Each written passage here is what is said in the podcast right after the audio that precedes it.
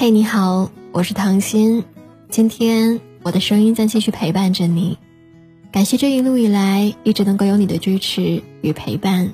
愿你每一天都能够过成自己想要的样子。本期节目的文章来自作者付书。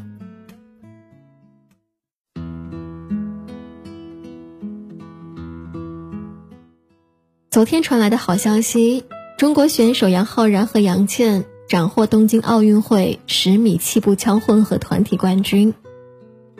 这也是零零后女生杨倩在本届奥运会上获得的第二枚金牌。东京奥运会开赛第一天，她就在女子十米气步枪决赛上摘得首金，由此她成为了本届奥运会中中国队首位夺金王。中国姑娘杨倩也因此爆红全网，收获许多网友的怒赞。然而，正当我们祝贺奥运冠军的时候，一些不和谐的声音又响起了。一些网友跑到杨倩的微博上挖坟翻阅，看到她去年的时候曾晒了一组耐克的鞋子照片，这本来只是随手分享的照片，却没有想到把杨倩卷入了暴风眼，一时之间骂声四起。中国运动员为什么要收藏耐克的鞋子呢？不是应该带头抵制吗？我们民族品牌鸿星尔克、李宁，它不香吗？这就是中国明星，呵呵，你拿个冠军就是王者了，志不在此，英雄你不配，快滚出中国！面对扑面而来的指责，杨倩未予回应，只是默默的删除了原微博。本是为国争光的勇士，却被骂到山伯。背后的辛酸可想而知。前天我们输掉了乒乓球混双决赛之后，中国乒乓球队教练马林的微博也惨遭围攻。有人骂他是傻子，责怪他不叫暂停；有人在他的生日微博下骂他不懂对选手做心态调整。在他们的眼中，堂堂中国乒乓球队教练还不如自己一个连乒乓球都不会打的普通人。几乎同一时间。杨倩的队友王璐瑶也被推上了风口浪尖。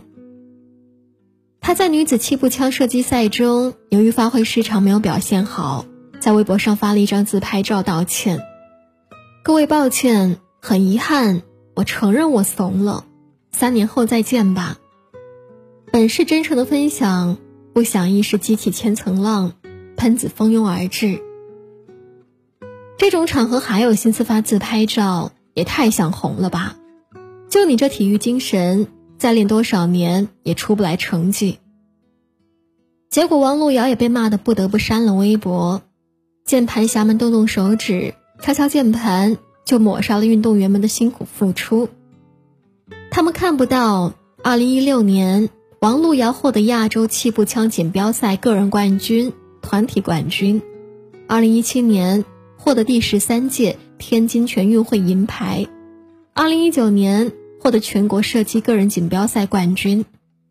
他们只看到英雄在一次比赛失利之后就开始落井下石、杀人诛心，他们抓住英雄的一丝瑕疵就开始上纲上线、扣各种帽子。要知道啊，在乒乓球比赛失利之后，中国队选手刘诗雯在镜头前痛哭流涕。我们已经拼尽了全力，我自己还好。就是感觉对不起大家。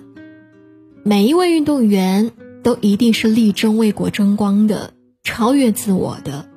错失金牌，他们本就令人痛心不已，却还要面对网友的无端指责，再多的苦水只能够往肚子里咽。为什么用实际行动为国争光的英雄身上流着汗，眼里还要落着泪呢？大家还记得刘翔吗？二零零四年雅典奥运会，刘翔凭借着十二点九一秒的完美成绩夺得金牌，打平了保持十一年之久的世界纪录。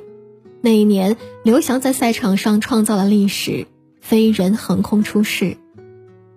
接受采访的时候，他一度哽咽：“谁说黄种人不能够进前八？我今天就是要证明给世界看，我是奥运会冠军。”我觉得梦想终究会变成现实的，我相信在我以后的运动生涯中，还会有更多的奇迹等待着我去创造，等待我去辉煌。两年之后，在瑞士桑洛举行的国际田联超级大奖赛中，他再次以十三点八八秒的成绩夺冠，打破了沉寂十三年之久的世界纪录。媒体把他捧上天，却忘了英雄也只是一个普通人。二零零八年北京奥运会，刘翔自然就成为了焦点，大家翘首以盼，刘翔可以再次创造历史。但只有他自己知道。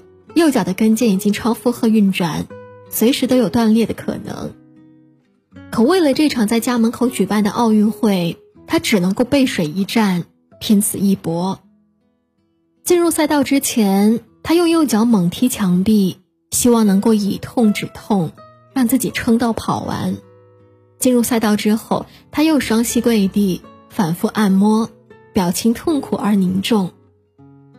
一声枪响。刘翔不顾一切地冲了出去，可是，一点二秒之后，跟腱断了，疼痛让他无法继续比赛。回到休息区，刘翔瘫坐在地上，面无表情，掩面抽泣。没想到，这令人心碎的瞬间，成了一些人畸形的狂欢。在奥运会这么大的比赛上退出，真是丢了国家的脸。什么时候受伤不好？偏偏在奥运会的时候临阵逃脱，简直是懦夫。刘翔，请你不要再演戏了，比不过就别上场，爱国装给谁看呢？一夜之间，飞人跌落神坛，活生生被人贬成了小人。曾经身披五星红旗，高喊着“中国有我，亚洲有我”的国人之光，就这样被人说成了不配为国出战。即使教练孙海平多次向媒体强调，为了比赛他一直在玩命，但舆论却并没有投来丝毫的同情。他没有解释，没有回应，慢慢淡出了大众视线。二零一二年奥运会，人们翘首以盼，希望刘翔在奥运会上上演王者归来。只是天意弄人，伤病再次袭来，他单脚跳完全程。跳到最后一个栏杆的时候，他俯下身亲吻栏杆。这一次，网上骂他的声音比上次有过之而无不及。二零一五年四月，刘翔宣布退役。尽管刘翔为国家、为人民带来了无数的荣誉，可是，在那些键盘侠的眼中，只记得他的两次退赛。他们毫不避讳，用最恶毒的话语去攻击这位倒下的英雄。他们用最尖酸的讽刺去嘲笑这位为国出征的飞人。有人说，一旦发现英雄也会落井，投石的人格外的勇敢，人群会格外的拥挤。是啊，你流过的汗，受过的苦，别人无法感同身受，但你稍有不慎，都有可能成为小人兴师问罪的利剑。世道变坏，既是从看客狂欢开始的。奥运会刚刚开始，场外万众期待，场内全力以赴。我们要做的只是为奥运健儿们加油助威，还他们一个清静的竞技环境，让我们的五星红旗在赛场上迎风飘扬，让我们的国家在东京嘹亮的奏响。